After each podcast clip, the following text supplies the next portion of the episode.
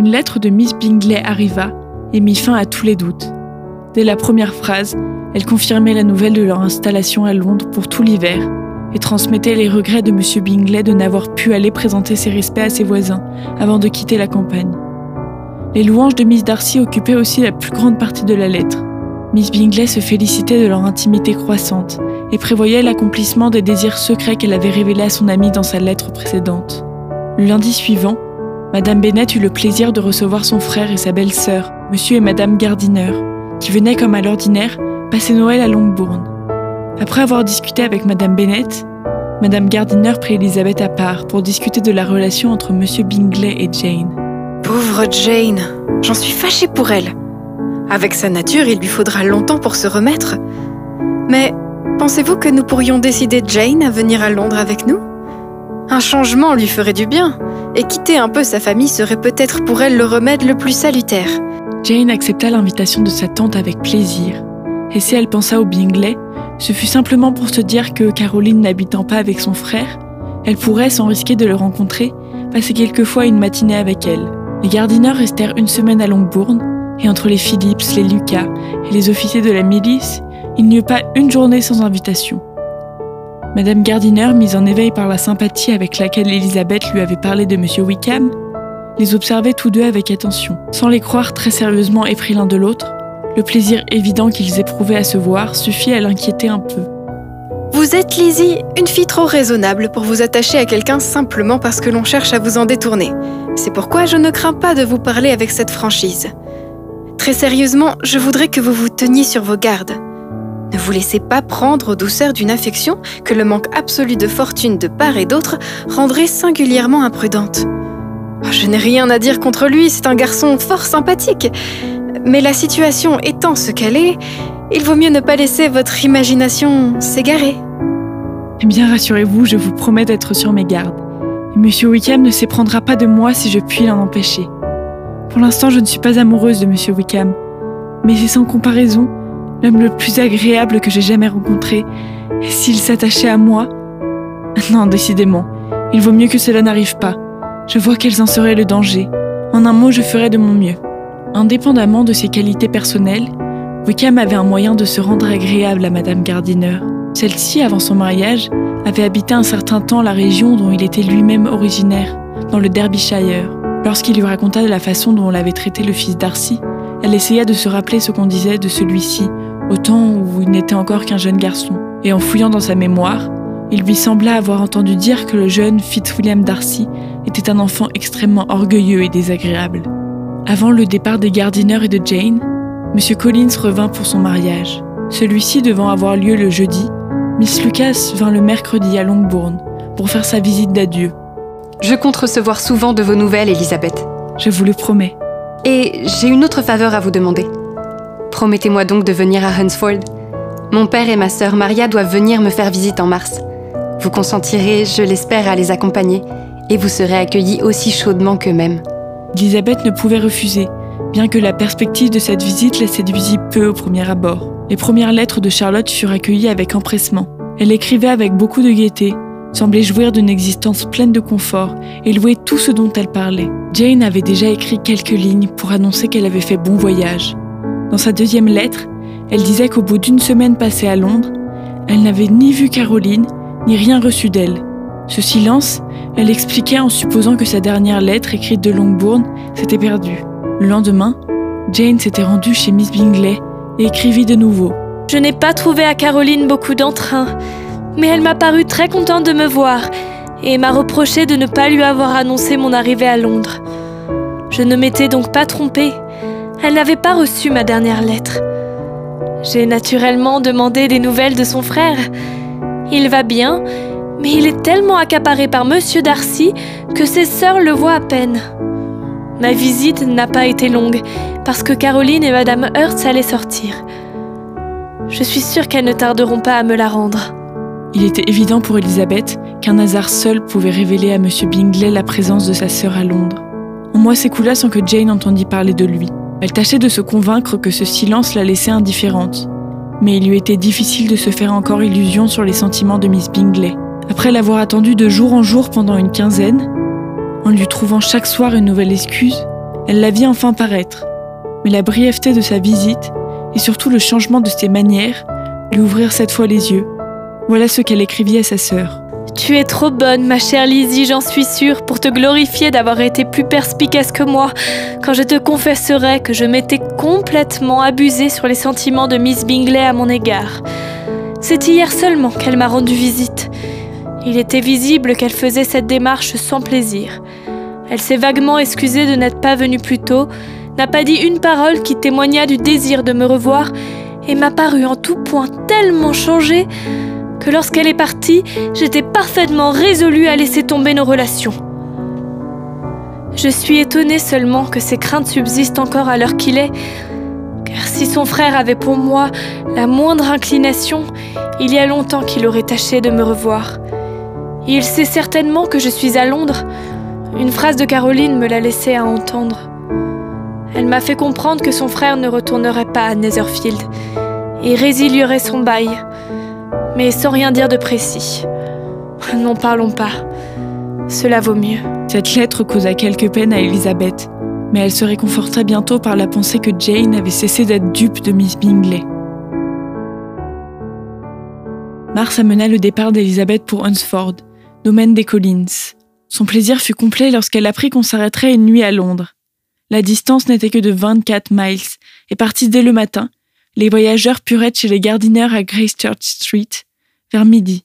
Le premier regard d'Elisabeth fut pour scruter anxieusement le visage de sa sœur, et elle fut heureuse de constater qu'elle avait bonne mine, et qu'elle était aussi fraîche et jolie qu'à l'ordinaire. Le soir, ils se rendirent tous au théâtre. Elisabeth s'arrangea pour se placer à côté de sa tante. Elles commencèrent naturellement par s'entretenir de Jane. Et Elisabeth apprit avec plus de peine que de surprise que sa sœur, malgré ses efforts pour se dominer, avait encore des moments d'abattement.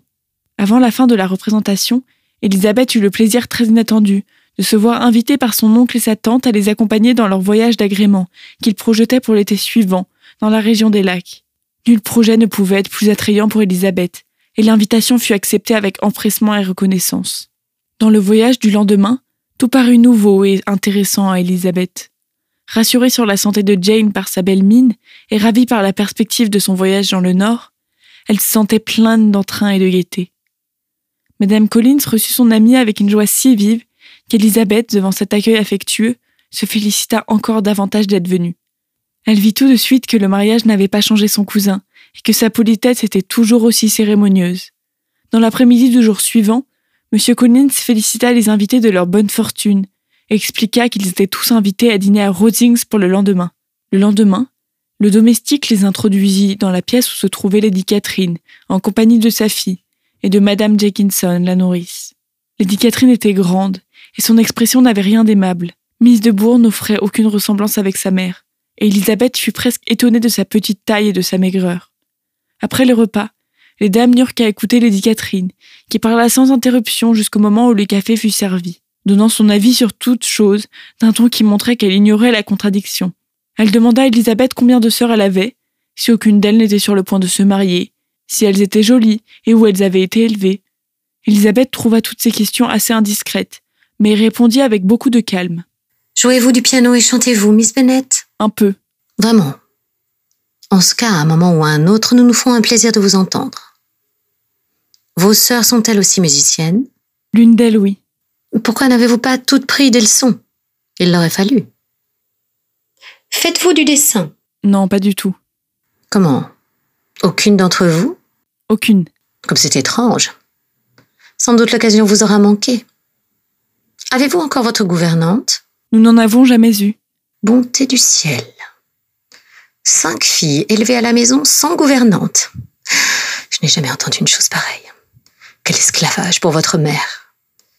Mais alors qui vous a instruite?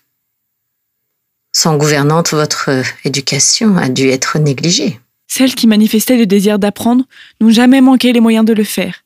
Nous avons toujours été encouragés à lire et nous avons eu tous les maîtres nécessaires. Assurément, celles qui le préféraient étaient libres de ne rien faire. Bien entendu.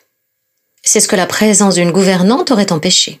Si j'avais connu votre mère, j'aurais vivement insisté pour qu'elle en prît une. Est-ce que l'une de vos sœurs cadettes a fait son entrée dans le monde? Mais oui, madame, toutes. Toutes? Comment? Alors toutes les cinq à la fois. Et vous n'êtes que la deuxième et les plus jeunes sortent avant que les aînés soient mariés. Quel âge ont-elles donc? La dernière n'a pas encore 16 ans. C'est peut-être un peu tôt pour aller dans le monde, mais madame, ne serait-il pas un peu dur pour des jeunes filles d'être privées de leur part légitime de plaisir parce que les aînés n'ont pas eu l'occasion ou le désir de se marier de bonne heure? En vérité, vous donnez votre avis avec bien de l'assurance pour une si jeune personne. Quel âge avez-vous donc? Avec trois jeunes sœurs déjà grandes, madame peut difficilement attendre de moi que je l'avoue. Vous ne devez pas avoir plus de 20 ans. Vous n'avez donc aucune raison de cacher votre âge. Je n'ai pas encore 21 ans. Sir William ne demeura qu'une semaine à Hunsford, mais ce fut assez pour le convaincre que sa fille était très confortablement installée et qu'elle avait un mari et une voisine comme on en rencontre peu souvent. Le plaisir de dîner à Rosings se renouvelait environ deux fois par semaine. Peu après son arrivée, Elizabeth avait entendu dire que M. Darcy était attendu dans quelques semaines. Sans doute aussi aurait-elle l'amusement de constater l'inanité des espérances de Miss Bingley, en observant la conduite de M. Darcy à l'égard de sa cousine, à qui Lady Catherine le destinait. Elle avait annoncé son arrivée avec une grande satisfaction, parlé de lui en des termes de la plus haute estime, et avait paru presque désappointée de découvrir que son neveu n'était pas un inconnu pour Miss Lucas et Elizabeth.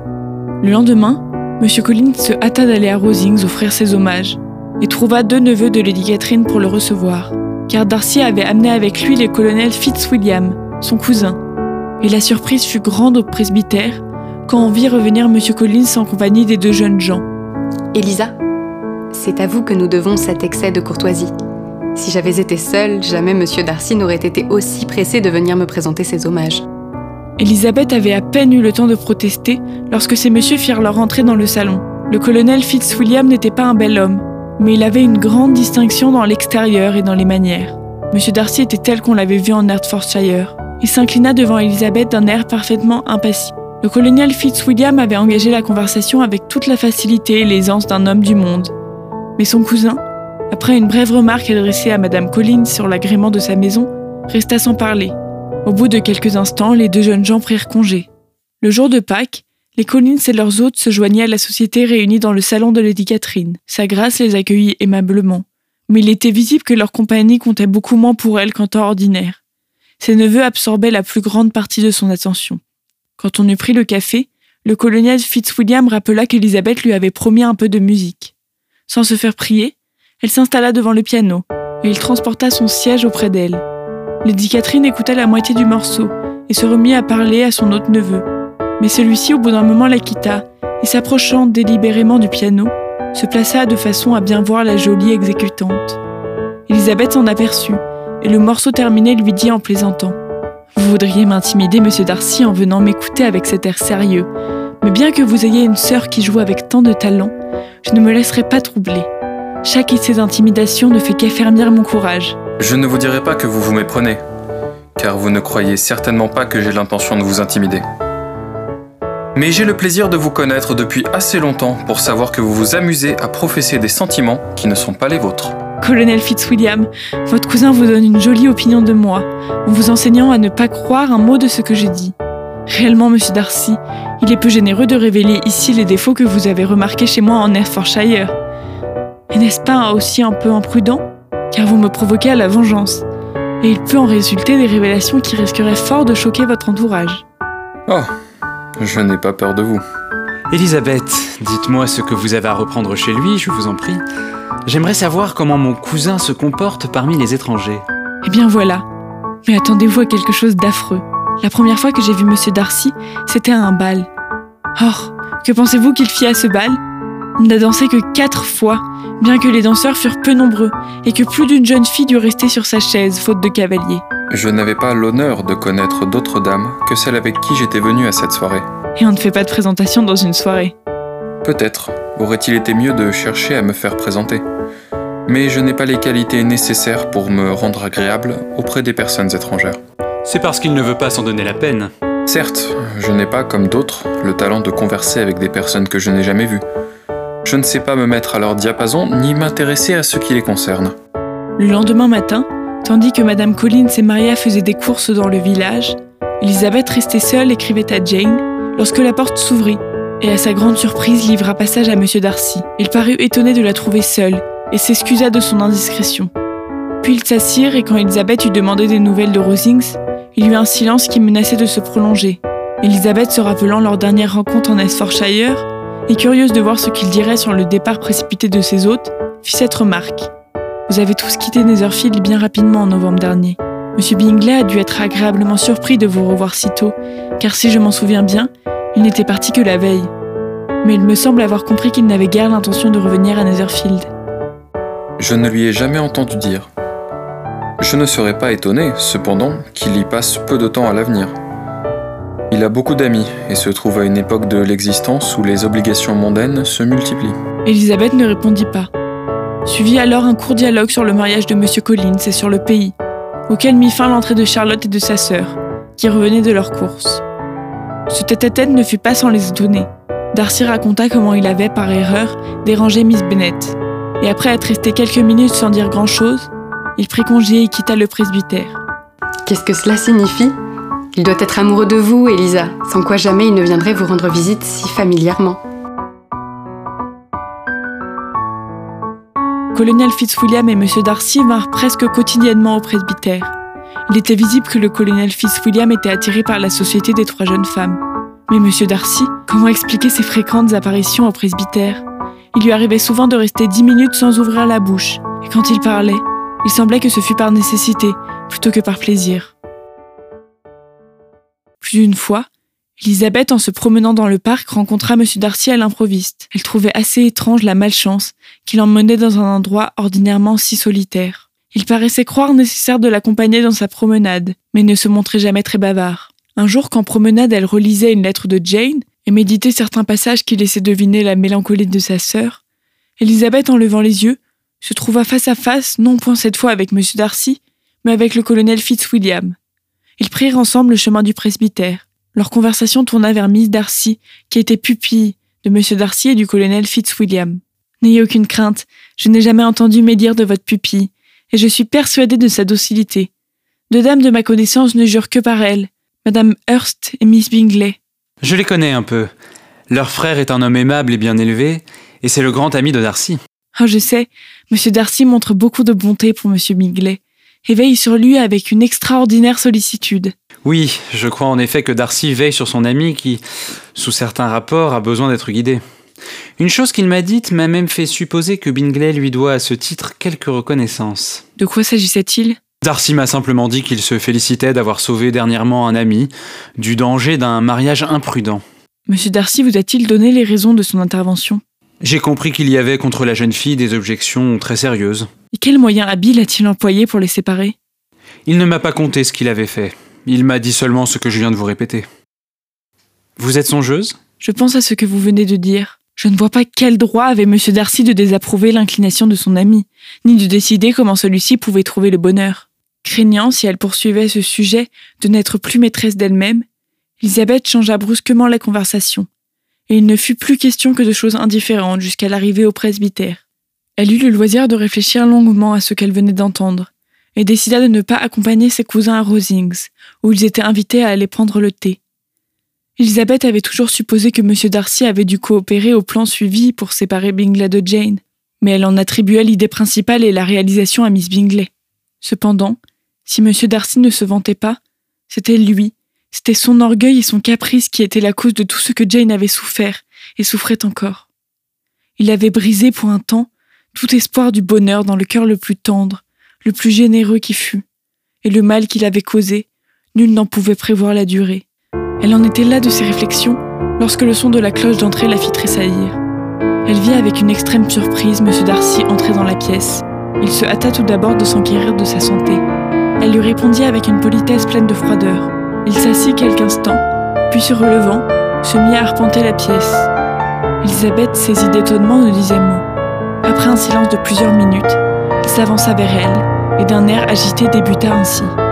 C'est vainement que j'ai lutté. Rien n'y fait. Je ne puis réprimer mes sentiments. Je suis venu à Rosings uniquement pour vous voir, malgré moi, les attentes de ma famille, notre différence de rang et les circonstances. Mais je préfère mettre cela de côté. Je vous aime, avec la plus grande ardeur. Monsieur, je mesure le combat que vous menez, je regrette de vous faire souffrir, Je l'ai fait sans le vouloir et cette peine, je l'espère, sera de courte durée. C'est donc là toute la réponse que je suis en droit d'attendre. Oui, je pourrais aussi bien vous demander pourquoi, avec l'intention évidente de me blesser, vous venez me dire que vous m'aimez contre votre volonté, votre raison et même le souci de votre réputation. Mais j'ai d'autres sujets d'offense et vous ne les ignorez pas. Quand vous ne m'auriez pas été indifférent, quand même j'aurais eu de la sympathie pour vous, rien au monde n'aurait pu me faire accepter l'homme responsable d'avoir ruiné, peut-être pour toujours, le bonheur d'une sœur très aimée. Vous n'oserez pas, vous ne pourrez pas nier que vous avez été le principal, sinon le seul artisan de cette séparation, que vous avez exposé votre ami à la critique et ma sœur à la dérision et à la déception, et les avez voués tous deux au malheur. Pouvez-vous nier l'avoir fait? Je ne chercherai pas à le nier.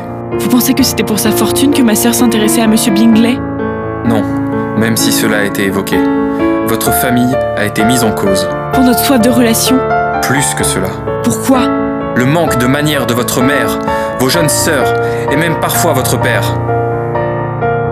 Pardonnez-moi, cela ne concerne ni votre sœur ni vous. Ceci n'est pas la seule raison de mon antipathie.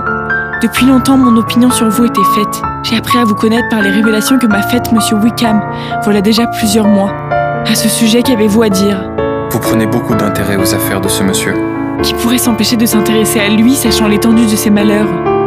Ces malheurs. Oui, ces malheurs ont vraiment été considérables. Et vous en avez été la cause? C'est vous qui l'avez réduit à la pauvreté? Vous l'avez privé des avantages dont vous saviez qu'il devait bénéficier?